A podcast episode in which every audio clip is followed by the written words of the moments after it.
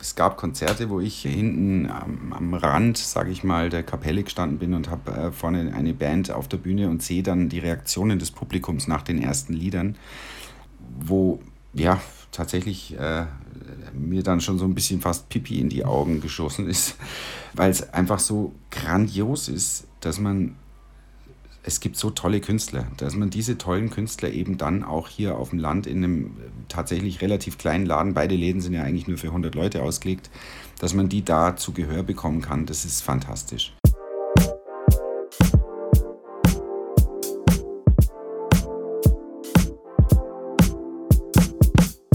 Herzlich willkommen zu den Corona-Tagebüchern. Das ist ein Podcast der Kultur- und Heimatpflege des Bezirks Oberpfalz. Mein Name ist Sam Wagner. Er ist ja eigentlich eine lebende Legende. Olli Zilk aus Bad Kötzting hat in den vergangenen vier Jahren bereits fast 700 Konzerte organisiert. Er holt spannende Künstler aus der ganzen Welt in den Bayerwald. Musiker aus 53 verschiedenen Ländern hat Olli Zilk bereits auf seinen Bühnen auftreten lassen. Und er ist an seinen Spielorten nicht nur der Veranstalter. Olli ist gleichzeitig der Techniker, Barkeeper und der Hausmeister. Und nach dem Konzert räumt er auf und putzt und in den meisten Fällen bietet er den Künstlern auch noch eine Übernachtungsmöglichkeit in seiner Wohnung. Eigentlich hatte Olli Zilk 2020 Großes vor. Neben seinem bereits völlig durchgeplanten Konzertjahr wollte er auch den Bahnhof Kötzting als Kulturbühne wieder eröffnen. Das Gebäude hatte er vor einiger Zeit gekauft, gerade wird es aufwendig saniert. Doch dann kam die Corona-Krise. Konzerte wurden abgesagt, der Ausbau des Bahnhofs ging nur mehr schleppend voran. Jetzt aber blickt Olli Zilk positiv in die Zukunft. Auch weil er seinen Weg gefunden hat, wieder Konzerte zu veranstalten, im Freien und mit Abstand. Und auch an verschiedenen Orten im Bayerischen Wald. Veranstalter Olli Zilk ist jetzt quasi auf Tournee gegangen. Servus Olli, du hast seit 2016 600 bis 700 Konzerte schon veranstaltet. Wann warst du das letzte Mal privat als Zuschauer beim Konzert? Tja, das ist ja momentan ein bisschen schwierig. Ich hätte Karten gehabt für Kruang Bin am 15. Juni, glaube ich, wäre das gewesen. Aber davor komme ich natürlich so gut wie nie hier raus. Ich bin im letzten Jahr mal auf ein Konzert von der Hochzeitskapelle nach Regensburg gefahren. Da haben sie für den Bayerischen Rundfunk bei diesem wir müssen reden, einen Auftritt gehabt und das wollte ich mir nicht entgehen lassen, weil das schon eine meiner Lieblingsbands ist. Aber ansonsten davor könnte ich es fast nicht sagen. Das ist schon länger her. Du bist bei deinen Konzerten, die du zuvor im Bahnhof in Kötzting gemacht hast, inzwischen in Fichtach, auch im alten Spital und jetzt zu Corona-Zeiten als Open-Air-Veranstaltungen machst, bist du der Booker, du bist derjenige, der die Werbung macht, du bist der Techniker, der mit dabei ist, der die Bühne aufbaut. In deinen beiden Live-Bühnen bist du dann letztendlich auch derjenige, der hinter der Bar steht, beziehungsweise der am Ende auch noch auframmt. Was macht für dich diese Sache wert? Sehr gute Unterhaltung, jeden Tag was anderes hören. Interessante Leute kennenlernen, sowohl auf Bandseite natürlich, weil die kommen ja aus aller Herren Länder inzwischen, aber auch beim Publikum, weil wir zum Glück äh, einen sehr, sehr schönen Einzugsbereich haben. Also die Leute kommen aus Ringsburg, aus Minga, aus Linz, sonst woher. Das macht schon sehr, sehr viel aus dessen, weswegen man das macht. Das ist einfach ein, sehr, sehr schöner Lohn und auch ich nenne es mal Quality Time. Aber klar, es ist, es ist ein Haufen Arbeit und ja, aus finanziellen Gründen macht man es nicht. ja, apropos finanzielle Gründe, du hast hier in Bad Kötzding angefangen mit Konzerten im Bahnhof, den du dir damals dafür angemietet hast. Inzwischen hast du ihn gekauft, sanierst ihn, willst ihn zur Livebühne oder Kulturbühne umbauen machst aber gleichzeitig jetzt als Interimsbühne, hätte ich eigentlich gedacht, in Fichtach im alten Spital Konzerte. Wie geht es denn dann in Zukunft mal irgendwann weiter? Also hast du dann zwei Örtlichkeiten, gibst du Fichtach vielleicht wieder auf? Wie läuft es bei dir weiter? Na, also Fichtach, da habe ich jetzt, muss ich schon sagen, einen Narren dran gefressen, weil das einfach eine einmalige Location ist. Also wer kann schon in einer Kapelle eine Bühne reinbauen und das Ganze aus einem, in einem Gebäude aus, aus dem ja, 15. Jahrhundert? Ähm, das ist schon absolut einmalig. Also der Plan ist eigentlich, dass zukünftig dann äh, zumindest in den Wintermonaten, Herbst, Winter, in diesen beiden Bühnen abwechselnd Konzerte stattfinden, jeweils zwei die Woche. Und im Sommer habe ich jetzt tatsächlich durch Corona einen Narrendrang gefressen, äh, diverse Open-Air-Locations zu bespielen und so praktisch wie die Bands selber auf Tour zu gehen. Ähm, das ist großartig, weil wiederum eben einfach die Abwechslung dann äh, ein großartiges Ding ist und vor allen Dingen kann man auch vom Booking her dann sagen, das passt jetzt besser ins Spital, sei es jetzt von der Größe her oder auch von der Musik her. Ähm, oder das passt jetzt besser auf den Ludwigsberg in Ketzding oder an Bleibacher See. Also man konnte ein bisschen schöner jonglieren, sage ich mal, mit den Musikstilen auch und auch mit dem Publikum. Wie ging es denn bei dir zu Beginn dieser Corona-Zeit eigentlich los? Also du hast noch ziemlich viel Konzerte gemacht im Frühjahr, hattest eigentlich auch den Sommer geplant. Wann war für dich klar, dass jetzt erstmal Schluss ist? Ja, das ganze Jahr war voll geplant mit an die 170 Konzerte, schätze ich mal. Und von den 170 Konzerte sind, ja, wir haben im März zugemacht, dann die ersten Konzerte also sozusagen noch selber abgesagt und dann ging es eigentlich los, dass nur noch Absagen reinkamen. Ganz klar. Und es war natürlich äh, nicht nur für die Bands und auch für die Booker ein, Riesenproblem, sondern halt auch für die Clubs. Und ich glaube, ich habe jetzt so an die 115, 120 Absagen gehabt und bin dann erstmal ja mit sehr, sehr viel Zeit zu Hause gesessen. Konnte ich natürlich damit verbringen, dass ich dann die Getränkelager aus dem Spital erstmal leer getrunken habe.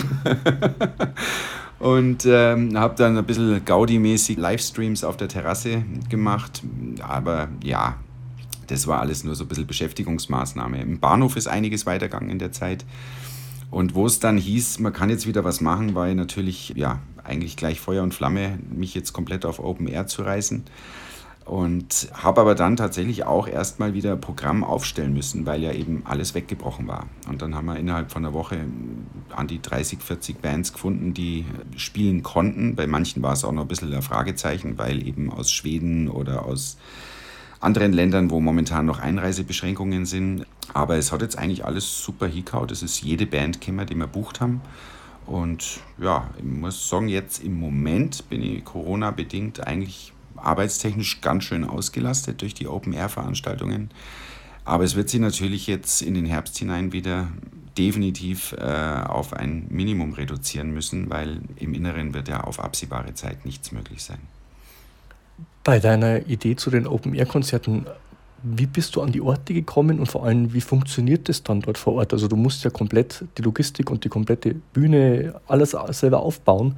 Wie funktioniert das jetzt? Ja, ich bin halt wie, wie die Bands auf Tour. Das heißt, ich habe mir inzwischen einen Trailer, einen Anhänger, ausgeliehen, an den ich mich auch erstmal gewöhnen musste. Also nach einem Gig ist er mir bei der Heimfahrt schon aufgegangen und ein Subwoofer ist da, davon gerollt.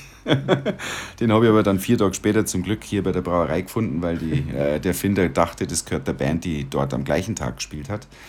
Ich habe auch schon einmal aufgeflext, weil ich einen Schlüssel vergessen habe zu Hause. Aber das sind einfach die Sachen, mit denen muss man jetzt umgehen. Die Locations, die sind tatsächlich großteils zu mir gekommen. Äh, Wahnsinn ist, dass ich, also ich habe sogar insgesamt acht Locations anboten kriegt, aber das übersteigt dann einfach auch das, was ich leisten kann. Und ich habe jetzt wirklich vier tolle Locations, die auch so, sagen wir mal, räumlich nicht ganz zu weit weg sind. Also das weiteste ist von mir aus gesehen Roding mit einer halben Stunde Fahrt. Und ja, das Gute ist, dass bei allen Locations die Besitzer sich schon mal um das Catering für die Bands kümmern und auch um den Getränkeverkauf. Das heißt, das fällt weg. Und für mich ist es dann eigentlich nur die Technik als ja, Roadie mehr oder weniger äh, dahin zu karren, aufzubauen und dann nach dem Konzert auch wieder abzubauen, weil es ist jeden Tag an einem anderen Ort ein Konzert gewesen jetzt. Und ja, ich muss sagen, ich finde ein bisschen Gefallen dran. Muss aber auch sagen, die Technik leidet. Also ich hoffe, dass am Ende dieser ja, Serie von Konzerten noch alles so einigermaßen funktioniert. Das ist jetzt ein Lautsprecher, nicht der Woofer, der hat tatsächlich nur funktioniert. Mhm.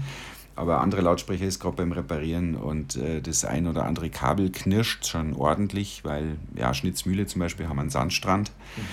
Das ist schon alles, äh, fordert schon viel ab auch von, von Technik und von mir natürlich wahrscheinlich im gewissen Rahmen auch.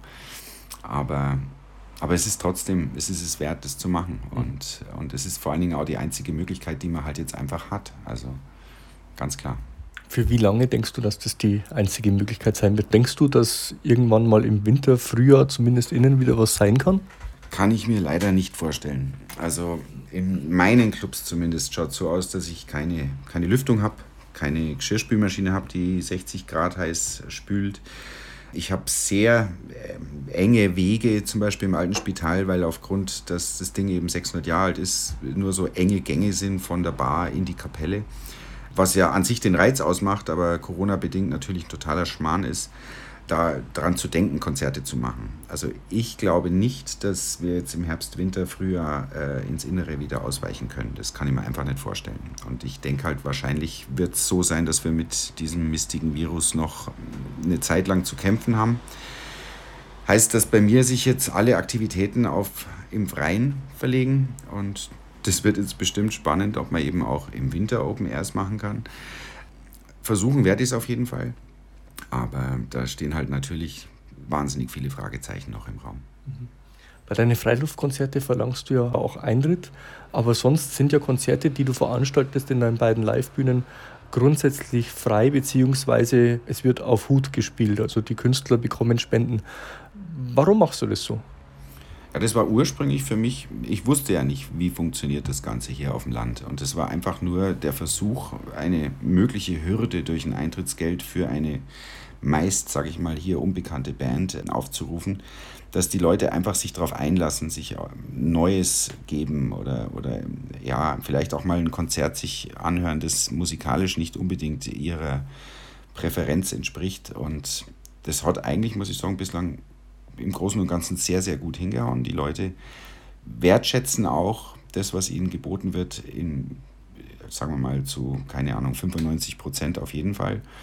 Und also eigentlich denke ich, war das schon der richtige Weg. Jetzt momentan muss ich aber sehen oder feststellen, was sehr, sehr schön ist, dass die Leute auch durchaus bereit sind, einen Betrag für ein Konzert auszugeben. Und das ist vielleicht auch was, was ich mit in die Zukunft nehme, wenn es dann auch in den Clubs wieder weitergehen kann. Dass ich also vielleicht viele Konzerte dort dann auch noch auf Spende mache, aber eben dann auch welche mit Eintritt. Weil es, was ich feststelle, ist einfach dadurch, dass die Leute sich voranmelden müssen für Konzerte, kann ich vorher einfach schon sehr, sehr gut abschätzen, wie viel wird los sein.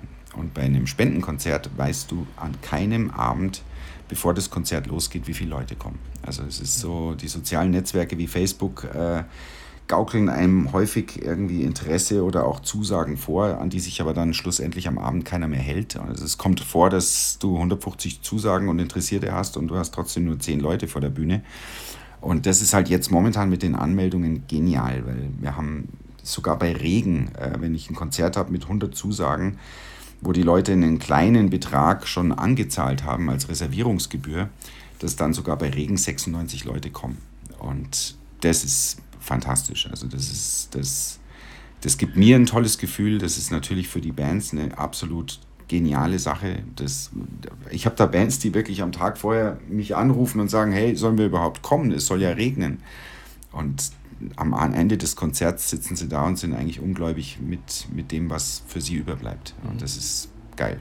Das ist wirklich top. Du hast in London studiert, du hast in München bei ProSieben lange gearbeitet. Wie kam es dazu, dass du hier wieder in deine Heimat nach, nach Kötzting zurückgehst und hier für Kulturprogramm sorgst, das eigentlich eher großstädtisch ist? Ist es nicht schwieriger, das Programm an den Mann zu bringen? Oder sagst du eher, das funktioniert hier vielleicht noch besser wie in der Großstadt? Naja, das war zum einen aus dem Grund heraus, weil man es hier in, auf dem Land einfach leichter probieren kann. Ist, äh, hätte ich das Ganze in der Großstadt gemacht, wäre diverse Hürden. Zum einen Miete, zum anderen, es gibt Clubs, die von den Bands mit Sicherheit eher angeschrieben werden als jetzt ein Newcomer. Und ich habe halt hier auf dem Land den großen Vorteil, dass ich zwischen vielen großen Städten liege und dadurch eigentlich dann Bands habe, die auf Tour sind, die hier irgendwo in der Nähe sowieso vorbeikommen. Und dadurch konnte ich auch mit diesem Spendensystem habe ich es trotzdem geschafft, dass eben Bands hier gespielt haben, die dann ansonsten einen freien Tag gehabt hätten, zwischen zwei Großstädten meinetwegen. Und das war praktisch eigentlich der große Pluspunkt zum einen. Zum anderen, es gibt hier nicht nur jetzt im Sommer, wie man sieht, mit den Open-Air-Locations halt auch viele leerstehende Gebäude, die sich super dafür eignen. Das alte Spital waren, war im Endeffekt dreieinhalb Jahre lang geschlossen, bevor ich es eröffnet habe. Der Bahnhof in Kötzting war über 15 Jahre geschlossen. Das, das sind dann so wie kleine Perlen, die man wieder entdecken kann und, und das das war einfach super. Das ist schon mal klasse. Und dann ist das andere natürlich, dass das Publikum hier nichts mit, mit dieser, sage ich mal, mit der Kultur, die ich mache, äh, kommen die nicht viel in Berührung. Die Leute müssten, um bestimmte Konzerte zu sehen, eben zwei Stunden Fahrt in eine der Großstädte auf sich nehmen. Und wenn man ihnen das hier direkt frei Haus liefert, dann ist es halt, ja, hat sich gezeigt, dass einige Leute zu Konzertgängern geworden sind, die das ohne mein Tun, würde ich mal denken, vielleicht äh, so nicht erfahren hätten. Und, und das ist eigentlich klasse. Es sind auch viele Leute, die, sagen wir mal, jetzt älteren Baujahrs sind, die aus ihrer Studentenzeit noch äh, Live-Musikbühnen kennen und damals das geliebt haben und jetzt auf einmal feststellen, hui, super, das gibt es ja immer noch oder gibt es wieder.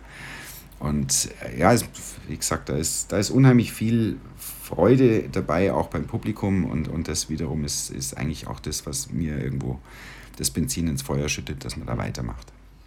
Du hängst dich ja für jedes Konzert extrem viel rein. Also du machst ja als One-Man-Show quasi den kompletten Ablauf.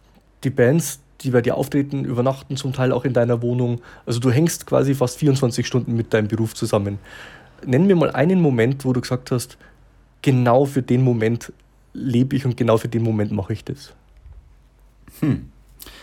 Boah, da hat es eigentlich wahnsinnig viele Momente gegeben. Also das, das kann sein, dass äh, es gab Konzerte, wo ich hinten am, am Rand, sage ich mal, der Kapelle gestanden bin und habe äh, vorne eine Band auf der Bühne und sehe dann die Reaktionen des Publikums nach den ersten Liedern, wo ja tatsächlich äh, mir dann schon so ein bisschen fast Pipi in die Augen geschossen ist, weil es einfach so grandios ist, dass man, es gibt so tolle Künstler, dass man diese tollen Künstler eben dann auch hier auf dem Land in einem tatsächlich relativ kleinen Laden, beide Läden sind ja eigentlich nur für 100 Leute ausgelegt, dass man die da zu Gehör bekommen kann, das ist fantastisch.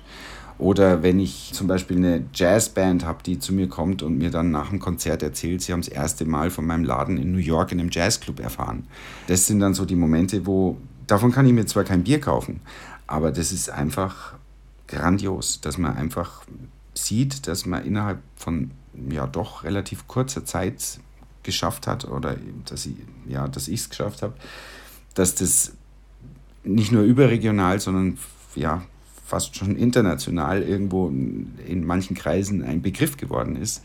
Und, und das, ist, das ist eigentlich schon verdammt viel wert. Das macht ja, es dann einfach auch hier täglich die Betten zu machen oder wie auch immer. Es ist auch so, dass, dass durch das, dass die bei mir zu Hause praktisch in meiner Wohnung ja mit mir wie in einer WG leben, die Musiker, dass, dass das auch was ist, was diese Musiker auf den Touren sonst kaum irgendwo erfahren. Also äh, es gibt Bands inzwischen, die von Amerika kommen und eine 20-tägige Tour in Europa haben und dann in der Mitte der Tour aber gerne bei mir sind und vielleicht noch einen Tag dranhängen, weil es fast wie Urlaub ist dann. Ich habe auch schon Bands da gehabt, auch eben aus New York eine Band, die ist eine ganze Woche bei mir geblieben. Das sind tolle Freunde geworden im Endeffekt, das Landlady aus, aus New York da verbinden einen inzwischen Freundschaften und das ist halt einfach auch großartig. Also ich denke, wenn ich dann irgendwann mal in Rente bin, dann werde ich vielleicht in all diese Länder fahren und diese ganzen Leute aufsuchen und darauf hoffen, dass sie sich äh, an mich erinnern und mich dann auch so aufnehmen, wie sie hier aufgenommen worden sind. Aber bis dahin ist hoffentlich noch einiges an Zeit.